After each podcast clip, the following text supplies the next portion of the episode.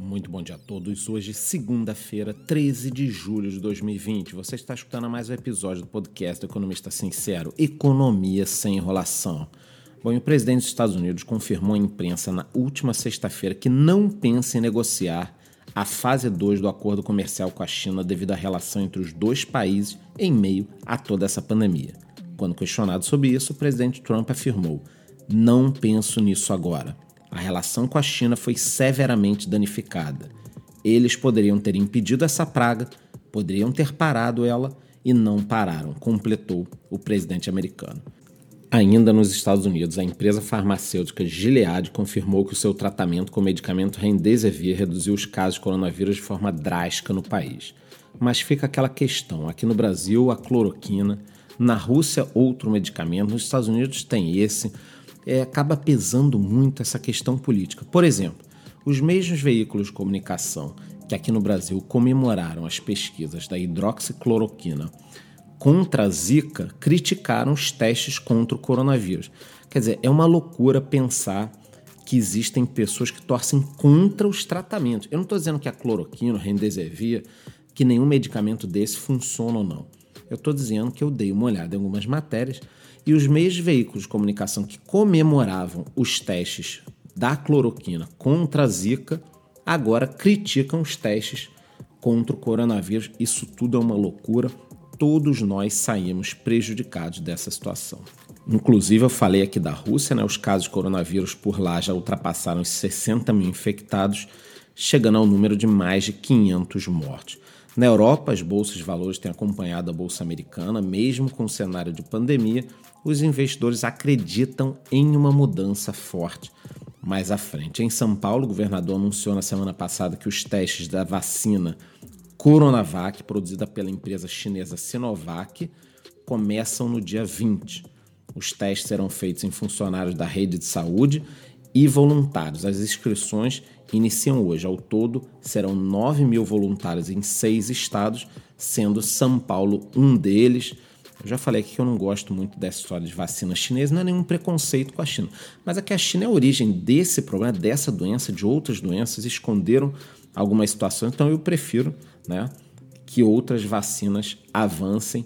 A coisa está muito nebulosa ainda. Com toda essa confusão pelo mundo, a crise política que ainda se estende há anos aqui no Brasil, os analistas acreditam que o dólar pode encerrar esse ano em R$ 5,20 já em 2020, tudo leva a crer que seja algo em torno de 4,90.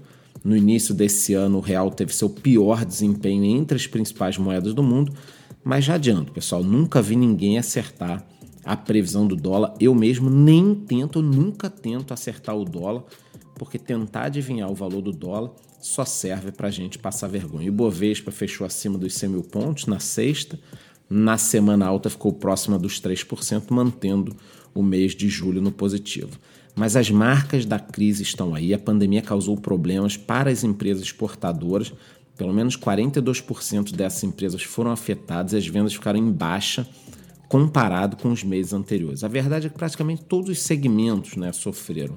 Talvez com exceção do e-commerce, mas alguns poucos setores ali no futuro a gente vai ter um panorama melhor dessa situação do varejo, é, falando um pouco também das exportadoras. Em comunicado na segunda-feira passada, a JBS informou que 20 dos seus 900 empregados testaram positivo para o Covid-19, sendo afastados das atividades. A empresa fez o comunicado após realizar os testes por causa de um decreto feito por uma juíza.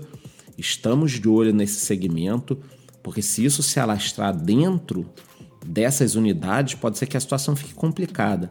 Nós não estamos falando aqui só de negócios, pô, a gente está falando de vidas, né? São trabalhadores ali dentro se arriscando para que a gente possa se alimentar. Então, essas pessoas é óbvio que merecem a máxima atenção e segurança. Já a Avianca pediu falência na justiça, segundo a imprensa, a companhia aérea não tinha mais como realizar o pagamento aos credores de mais de 2,7 bilhões de reais. A empresa estava em processo de negociação das dívidas desde 2018, mas com o avanço da pandemia de coronavírus a situação só se agravou. O segmento não está faturando, né? Se com faturamento já estava difícil deles pagarem as dívidas, imagina sem faturamento. No varejo, a Magazine Luiza anunciou o mais novo diretor da área de fintech da rede, Robson Dantas, que veio da parte de criação de startups, cartões pré-pagos. Ele vai ficar encarregado de juntar o cartão Luiza ao Magalu Pay, gerando uma comodidade entre pagamentos, transferências. Quer dizer, vocês estão percebendo que a Magazine Luiza segue tentando inovar. Ali pelo lado da Via Varejo já tem aquele banco Bank, que era uma parceria e a Via Varejo já comprou. A gente percebe uma tendência do varejo querendo entrar nessa parte bancária. As lojas podem servir como agências.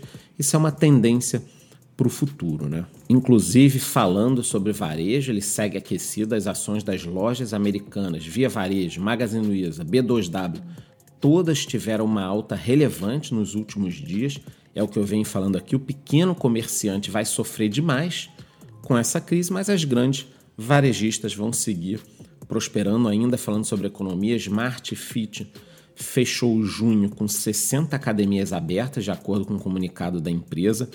Dos espaços que estão funcionando, 37 academias são aqui no Brasil, 21 no México e outras de algumas partes da América Latina. Para quem não sabe, a Smart Fit é a maior rede de academias da América Latina, com 849 unidades e 2,7 milhões de clientes. Voltando aqui ao que eu falei do varejo, eu acredito que essas grandes redes de academias, como a Smart Fit, vão sobreviver e vão sair mais fortes da crise. Por quê? Elas têm acesso a muito dinheiro de bancos, investidores, bolsa de valores. Agora, o cara que tem uma academia pequenininha na esquina ali, ele não aguenta ficar seis meses fechado pagando os professores, pagando aluguel, pagando estrutura. Então, esse mercado também deve ter algumas modificações depois da crise. Vamos acelerar aqui, porque ainda tem algumas notícias econômicas. Segundo a Ágora, investimentos, alguns fatores específicos, como a venda das operações móveis da Oi e a implantação da fibra ótica podem gerar uma valorização significativa no setor e principalmente para a companhia. Nós estamos de olho nisso. A Azul está com plano de comprar o certificado de uma outra companhia aérea lá nos Estados Unidos para estrear uma unidade nova por lá. O Twitter teve uma alta nas ações na semana passada, em meio a rumores de que estaria querendo lançar um serviço por assinatura a plataforma está em pesquisa para tentar outras fontes de receita, por isso essa questão da assinatura. Mas uma pessoa também que não quis se identificar disse que essa ideia pode nem sair do papel. Ainda ontem, domingo, né, o Credit Suisse soltou um alerta, um relatório falando que as ações dos bancos brasileiros estão atraentes na bolsa e que não devem ser ignoradas. Essa matéria saiu no Money Times, eu dei uma olhada. Os especialistas ressaltaram na matéria que os papéis de, dos bancos, né, eles tiveram uma queda de 31% no ano versus 13% de queda do Bovespa. Ou seja, os bancos já estavam ali com uma avaliação um pouco menor tá? no início do ano. Eles não tinham acompanhado o Ibovespa. Não satisfeito com a queda do Ibovespa, os bancos caíram mais do que o Ibovespa. Tá? Então, assim, não é nenhum tipo de recomendação, mas a gente tem que estar atento aí ao Itaú, Bradesco, Santander, Banco do Brasil. A gente vem falando muito dessa questão do agronegócio, que continua seguindo forte no Brasil. Então, o Banco do Brasil tem uma carteira de agronegócio forte, tem parte também de consignado. Eu concordo totalmente com essa matéria, tá? Acredito que essa situação melhorando um pouquinho, o pessoal vai dar uma olhada para os bancos, eles provisionaram muita coisa, óbvio, com medo da inadimplência, mas pode ser que nos próximos meses a situação se reverta. Então, quem entrar agora vai colher os frutos por ter enxergado isso um pouco antes. Eu prometo fazer um estudo mais aprofundado de toda essa questão dos bancos, olhar as melhores oportunidades. Tem o Banco Pactual também aí entrando forte nessa parte digital. Esse mercado vai ficar muito disputado.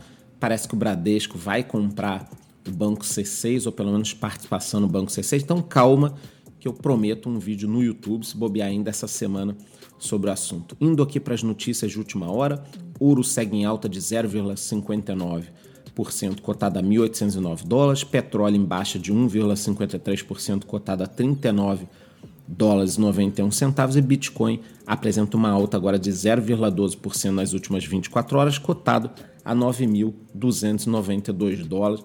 É isso, essas foram as principais notícias do dia. Eu espero que você saia de casa bem informado ou até, quem sabe, se você está aí no modelo de home office, fique em casa bem informado. Qualquer novidade eu estarei dando as notícias em tempo real lá no meu Instagram. Desejo a todos uma ótima semana. Muito bom dia.